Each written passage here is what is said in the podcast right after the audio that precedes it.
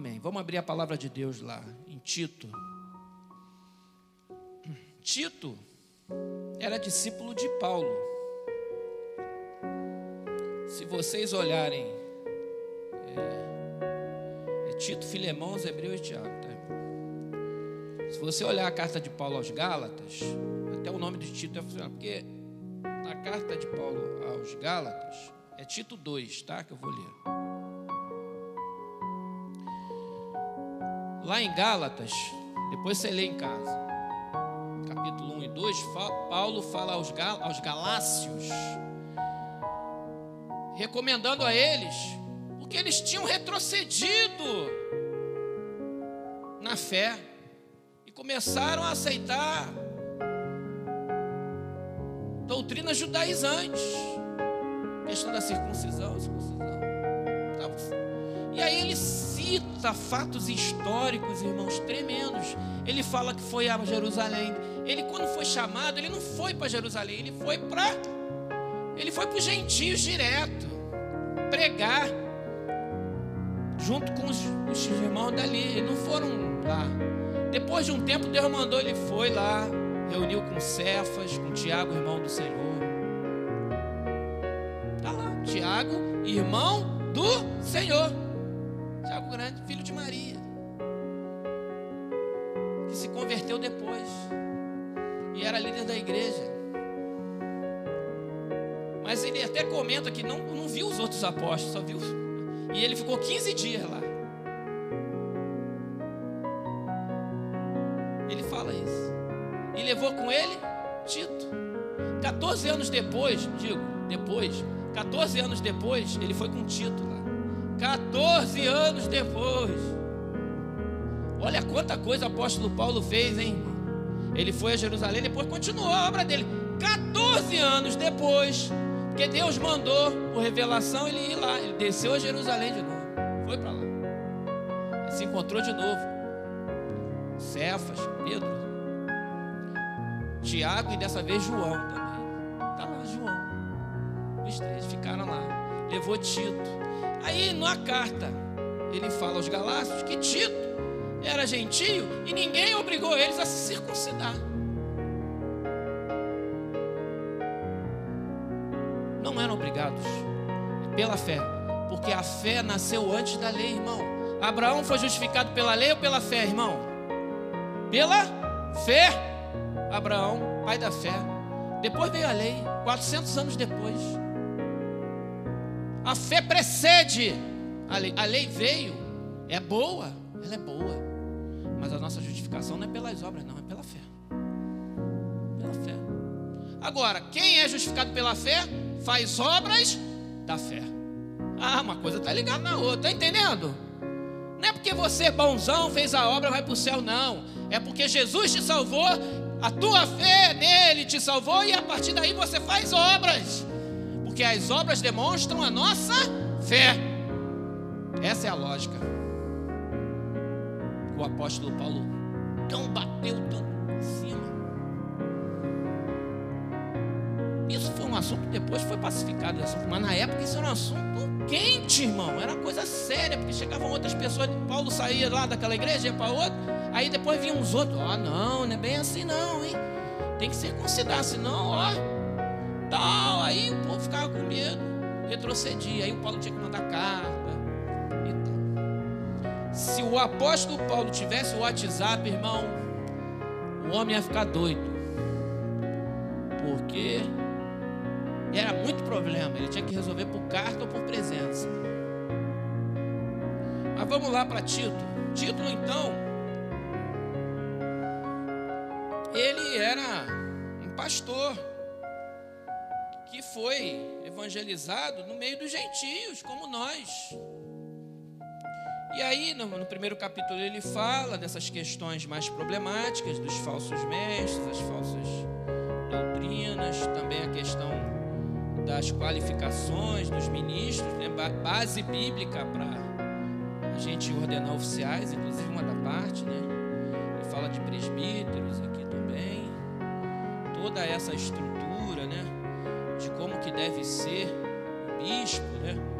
Aí eu posso até voltar um pouquinho, né? E ver aqui, ó, Só para vocês terem uma ideia. Tito 1, 5. Por esta causa deixei em Creta, te deixei em Creta. Creta era ilha, irmão? Ou era território contínuo? Ilha de Creta. Paulo foi até em ilha, meu irmão, no meio do Mediterrâneo. Nem as ilhas ele deixou para trás para que pusessem em ordem as coisas restantes, bem como em cada cidade constituíste presbíteros conforme te prescrevi. Então ele fez uma estrutura. Cada cidade, um presbítero, tal. Organizou a igreja. Alguém, seja, alguém que seja irrepreensível, marido de uma só mulher, que tenha filhos crentes, que não são acusados de dissolução, nem são insubordinados. Olha, mão, Tá difícil ser presbítero, hein? Tá difícil ser pastor, hein? Então, primeira, primeiro ministério de um pastor é sua própria casa. Porque senão ele não pode nem ser pastor. Primeiro ministério de um presbítero é sua própria casa. Primeiro ministério de um diácono é sua própria casa. Porque o, tem outra passagem que fala, semelhantemente os diáconos. Então, se é semelhantemente, o padrão é semelhante, tá, irmão? Vamos lá. Porque é indispensável que o bispo seja irrepreensível como dispenseiro de Deus, não arrogante, não irascível. Irascível é aquele cara irado que se irrita, sai querendo detonar geral. Não dado a vinho, nem, nem violento, nem cobiçoso de topo ganância. Então, por aí são os critérios para a gente escolher um presbítero na igreja. Antes, ao contrário, ele tem que ser o que? Hospitaleiro, amigo do bem, sóbrio, justo, piedoso, que tenha domínio de si, domínio próprio, mansidão. Tem que ser hospitaleiro, amigo do bem, justo, piedoso, misericordioso, apegado à palavra, fiel, que é a doutrina, de modo que tenha poder tanto para exortar pelo reto ensino, como para, para convencer os que o contradizem. Tem que ser um homem habilidoso, que maneja bem a palavra da verdade. Se alguém vier com papo, ah, mas isso aí Deus não existe. Ah, pá, Deus não existe, vamos lá na Bíblia. Quer ouvir Bíblia? Pá, pá, pá, quer ouvir argumentação? Quer ouvir a voz do Espírito Santo? Não, tem que, tu tem que estar pronto. Aí eu, eu falo, né? O pastor Jesaías já falava isso, eu copiei dele todo pastor tem que ter uma pregação no bolso. E eu falo para os presbíteros a mesma coisa. Mas vamos lá, Tito 2. Tu, porém, fala o que convém a sã doutrina. Apóstolo Paulo falando para um pastor. Então, essa palavra, primeiramente, é para mim, para o pastor Roberto, para o pastor Denivan e para os presbíteros da igreja. E para todo aquele que prega a palavra, em qualquer lugar que ele for. Fala o que convém a sã doutrina. Quanto aos homens idosos, que sejam temperantes. Quem é idoso normalmente é mais calmo. Normalmente. Normalmente é mais. Porque já passou, já viveu, já viu isso dez vezes, já viu cem vezes isso. Ele já sabe mais ou menos o que vai, né? Então, já vi isso aí pela 500 vezes e tal. Ouve aqui mas temperantes, respeitáveis, homem duro, sensatos, sadios na fé, no amor e na constância. Então, quem é idoso? Ah, quem é idoso? Hoje a gente acha ah, quem é idoso, quem tem mais de. O estatuto do idoso é a partir de quantos anos? 65. Aí a gente fala, então idoso, pela lei, a partir de 65 anos. Mas, na Idade Média, quem era idoso? O cara com 50 anos já era idoso. O, cara, o pessoal morria com 35, com 40 de doença, tuberculose, sei lá o que. A vida era a, a média de vida na Idade Média era baixa. E nos tempos antigos eu acho até que era melhor do que na Idade Média. O povo vivia. Hoje tem 65 anos. Mas essa palavra é boa para todos nós. Então, temperante, respeitável, sensatos. O sensato é bom senso. Uma pessoa moderada, que sabe dar um conselho, tem bom senso. Então, o jovem quiser uma conversa, Ah, eu não vou conversar com quem não sabe mexer na internet. Ah, pá, pode ser bobo. Sabedoria desde quando? Internet é uma coisa que existe hoje, quem sabe amanhã nem vai existir, vocês não sabem nada. Mas como assim? É, tá rindo? A tecnologia está avançando tão rápido, irmão. Que o que a gente tem hoje na mão de tecnologia, daqui a cinco anos pode não existir mais, já ter tudo diferente. Daqui a dez anos, mais ainda. Não dá para prever onde até. Está tudo rápido. Parece que o relógio de Deus está acelerando. Deus está acelerando o relógio.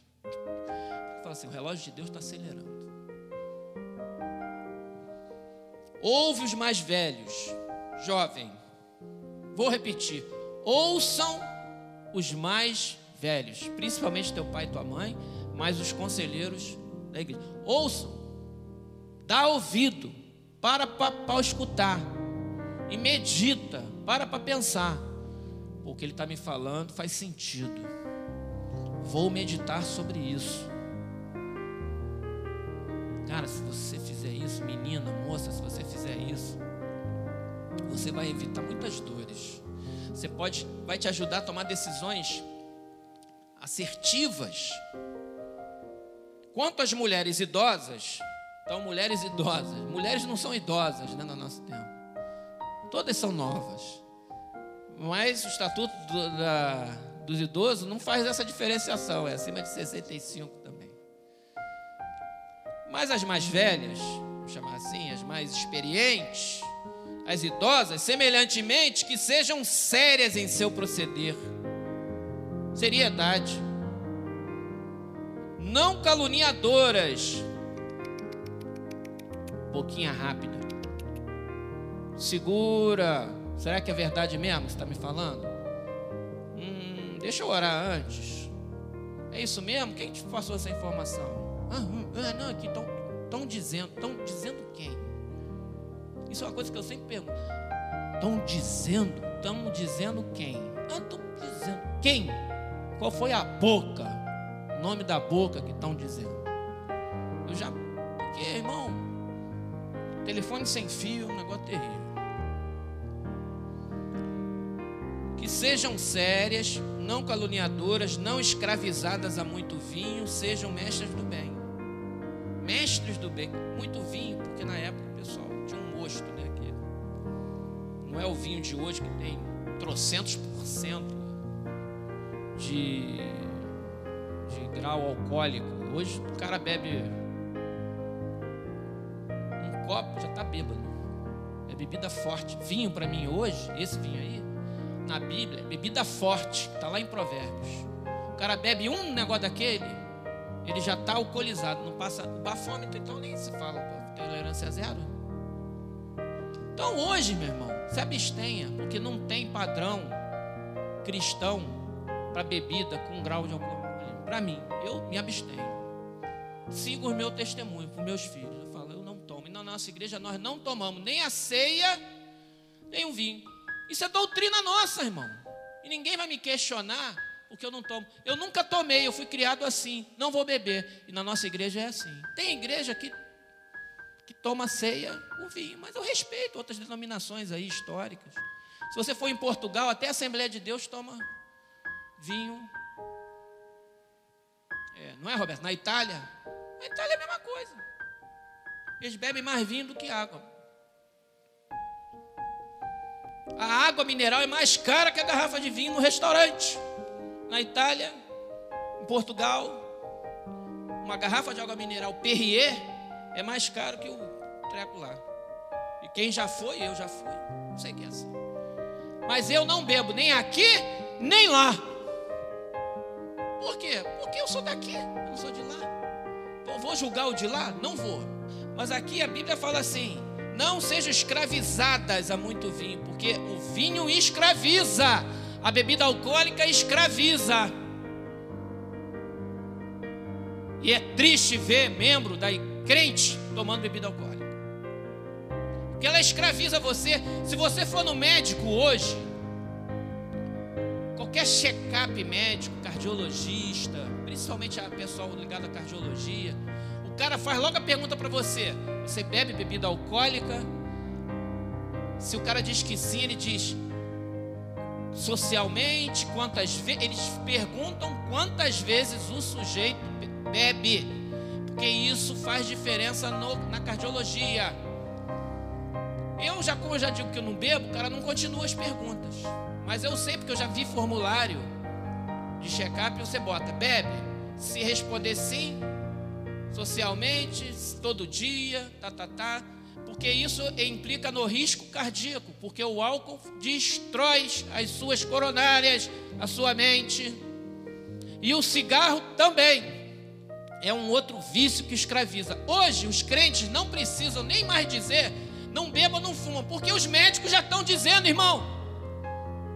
Porque os crentes já diziam há 100 anos. Hoje, os próprios médicos já chegaram à conclusão: a indústria do cigarro foi uma das maiores mentiras da sociedade. Eles devem, eles estão pagando milhões, sabia, para quem tem grana para processar nos Estados Unidos. A indústria do tabaco. Porque eles sempre disseram que o cigarro não fazia mal. Sempre disseram que, que aquilo não viciava e depois foi provado tudo o contrário. E as propagandas de cigarro e de bebidas eram as mais caras que tinham na televisão, as mais bonitas, com as músicas, aqueles cavalos, carro de corrida. Então, aquilo ali formava uma sociedade baseada no cigarro. Você vê os filmes aí, todo mundo fumava, mulher, porque fumar, meu irmão, era o lance. Sabe qual é? O cara se sentia poderoso com aquele treco na isso mudou. No Brasil mudou muito, na Europa ainda não. Por incrível que pareça, os países lá, na Suíça, jovens fumam muito. Na Argentina ainda fumam muito. Mas isso destruiu uma sociedade. A palavra de Deus ela é boa, perfeita agradável, irmão, a vontade de Deus. Ouve a palavra de Deus, não espera a ciência aprovada daqui a 30 anos que a igreja está lá está certa, não, que 30 anos é muita coisa para mim e para você. Hoje a gente fala, hoje a gente já está no outro nível. Aí está a doutora Alessandra pesquisando sobre alimentação, conversando com a Jamile, está fazendo um estudo sobre alimentação preventiva, não sei o quê. Por quê? Porque isso é sabedoria, irmão. Nós precisamos cuidar da nossa saúde preventivamente. E aí tem a questão do açúcar, tem a questão do excesso de sal na comida, excesso de açúcar o balanceamento da nossa comida, excesso de refrigerante, excesso, não estou falando você cortar, mas moderar melhor o que você come, bota para dentro da tua boca. E eu estou falando isso para mim. Tem que fazer uma caminhada, tem que balancear.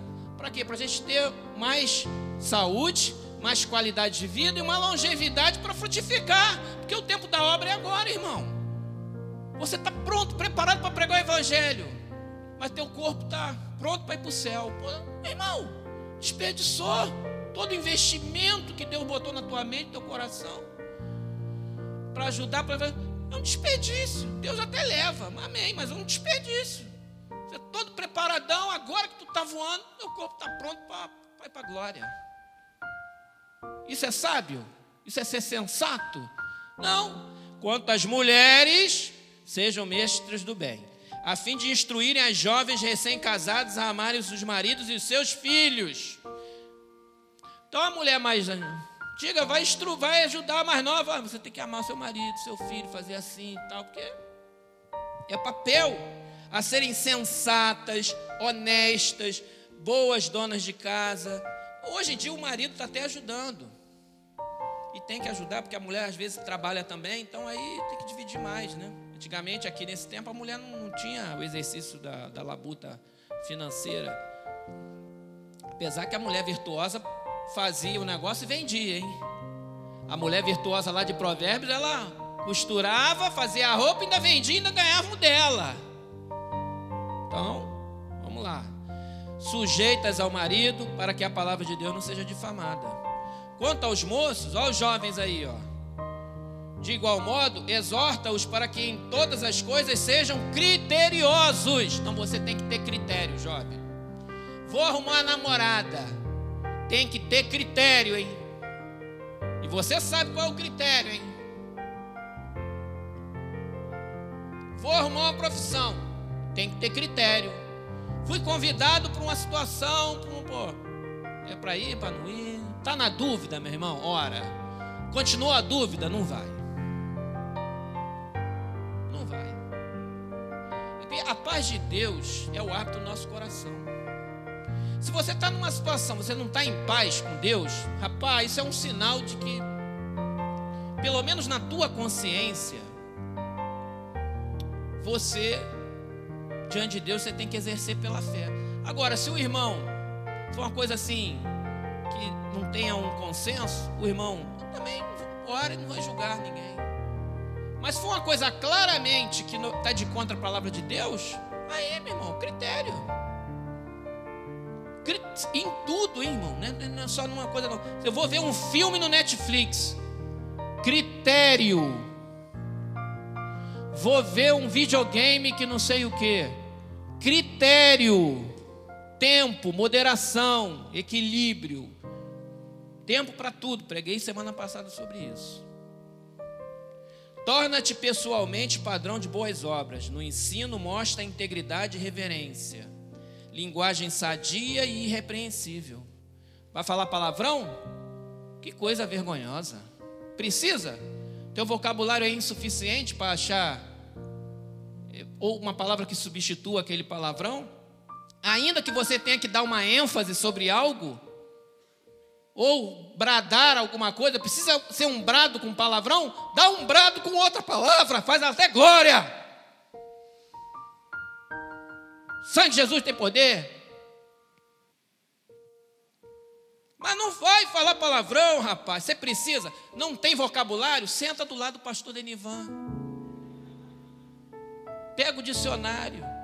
Lê o dicionário, você vai ver quanta palavra tem na língua portuguesa, você nem sabe. A nossa língua é rica em palavras, muito mais que a língua inglesa. O nosso português ele é vasto, vasto, vasto, vasto.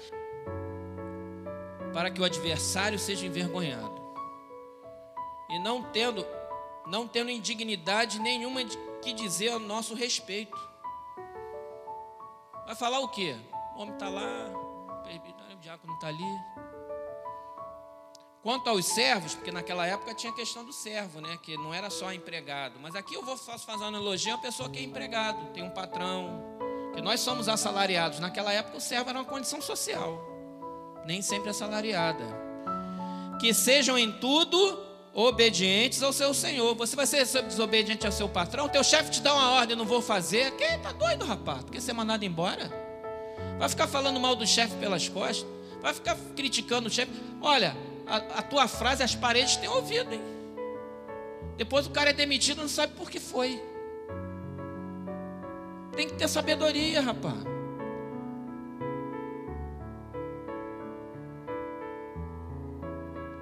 Nunca fala mal do teu chefe. Vou te dar uma dica. Ele pode ser burro, mas ele é soberano.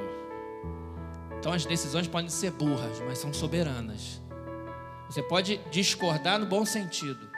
Chefe, eu acho melhor. Assim, eu tenho uma ideia aqui, ó. Será que se fizer assim tal? Só que às vezes o chefe tá, ele tá com a visão big picture. Aquilo, aquilo que está falando é legal, mas ele tem uma informação que ele não pode compartilhar contigo, e por isso que ele está decidindo daquela maneira. Aí você não está entendendo. E ele não vai te explicar. Aí ele fala, pô, obrigado, cara, mas vai, é isso que eu vou fazer. Então, sim, senhor, cumpre, rapá. Não é o que tu quer, mas faz. Aprenda. Porque o dia que tu for chefe, você vai passar pela mesma situação com papel oposto. Tu vai ter que dar uma ordem, não vai poder ter que explicar tudo. E o teu funcionário ou a pessoa que está debaixo da tua liderança vai ter que cumprir. Quem vai comandar um dia tem que antes ter aprendido a obedecer. Isso é requisito, tá? Quanto ao servo, seja em tudo obediente ao seu Senhor, dando-lhe motivo de satisfação. Não sejam respondões. Oh, turma respondou nessa geração aí. Aí o pessoal fala, é a geração mimimi. Aí eles ficam uma raiva. Ah, porque na época da minha época eu era raiz. Agora vocês são como é que é o nome? Nutella. Aí eles vão, eles vão, quando eles forem velhos, Eles vão falar assim: nós éramos Nutella e vocês são creme de leite, sei lá o quê. É, é a mesma coisa, só muda o nome. Para de ser respondão, rapaz.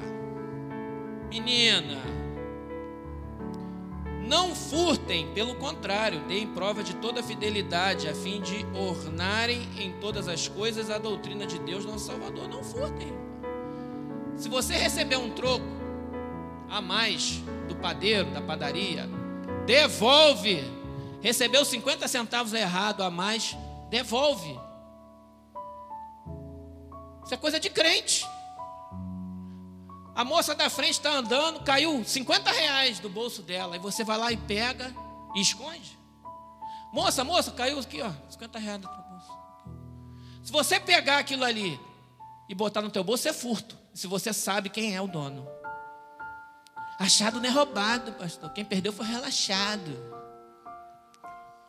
Achei um celular no banco da igreja. Não tem dono, vai lá e bota. Que isso, rapaz? Estou dizendo que acontece isso aqui não. Entrega nos achados e perdidos. Se for um bem, então assim, né? Dinheiro é complicado, né? Achei na rua, não sei quem é o dono, caramba. Onde é o achados e perdido da rua? Não tem. Aí é outra situação. Tu olha, oh, se tu levantar de, de alguém 50 reais, vai aparecer 10 donos. Tá bom. Que nem aquela história lá de Salomão que queria partir a criança no meio. Quem é, quem é a mãe dessa criança? É minha, ela é minha. Então, irmão, não furtar, não é teu. Cuida bem, devolve. Essas pequenas coisas parecem besteira, irmão, mas Deus está olhando teu coração. Então, jovem, Quer se, quer, ter quer se dar bem na vida? Obedece. Obedece teu pai e tua mãe, obedece os pastores. Olha, pede conselho. Trabalha e estuda. Estuda e trabalha. Se você estudar e trabalhar, ou trabalhar e estudar, e se esforçar, você vai ser um vencedor. Deus vai ser contigo, não importa qual a profissão, cara. Existem profissões e profissões. Se você tiver um, talento para aquilo e for um camarada aí, uma, uma moça esforçada, você vai chegar lá. Não tem como te segurar. E casamento não é ruim, não. Pode casar. Ah, vou esperar primeiro ter a minha primeira mansão para poder casar. Ah, meu irmão, casa, depois faz a mansão já está estudando, já está ganhando salário, já tem como pagar as contas, já está namorando com a moça não sei quantos anos. Vai ficar aí enrolando mais quanto? Casa, rapaz. Casa e vai ser feliz. Né? Vai ser feliz. Ou então não casa e vai ser feliz também. Porque felicidade, meu irmão, não está em estar tá casado ou estar tá casado. Felicidade é Jesus, rapaz. Então não case e vai ser feliz. Ou case e vai ser feliz. Vou casar para ser feliz. Hum, peraí, senta aqui. Vamos, vamos, vamos conversar. Casamento é muito bom, mas acho que tem alguma coisa aí distorcida aí. Vamos, vamos trabalhar isso. Vou separar e casar com outro para ser feliz. Opa, ou com a outra para ser feliz. Ah, vamos sentar aqui. Tu tá achando? Vai trocar seis por meia dúzia, meu filho. E a Bíblia diz aqui em Tito para que o presbítero seja marido de uma só mulher. Se liga. Mulher, se liga. Tu está aí, teu marido, tua esposa, preserva aquilo que Deus te deu. Jovem, casalzinho, isso aí. Se amem. Tenham filhos. Os mais jovens, os mais velhos também, os de meia idade também. Família, irmão, plano de Deus, não tem nada melhor do que você deitar na sua cama depois de um dia de trabalho e louvar a Deus e orar pela tua casa, pelos teus filhos, tua família e ter uma noite de sono do justo. Rapaz, não tem preço nessa terra que pague essa satisfação. Alegria transitória ou prazer deste mundo que substitua a bênção de Deus que Ele nos dá através da família, através de um casamento, através da Sua palavra em nós.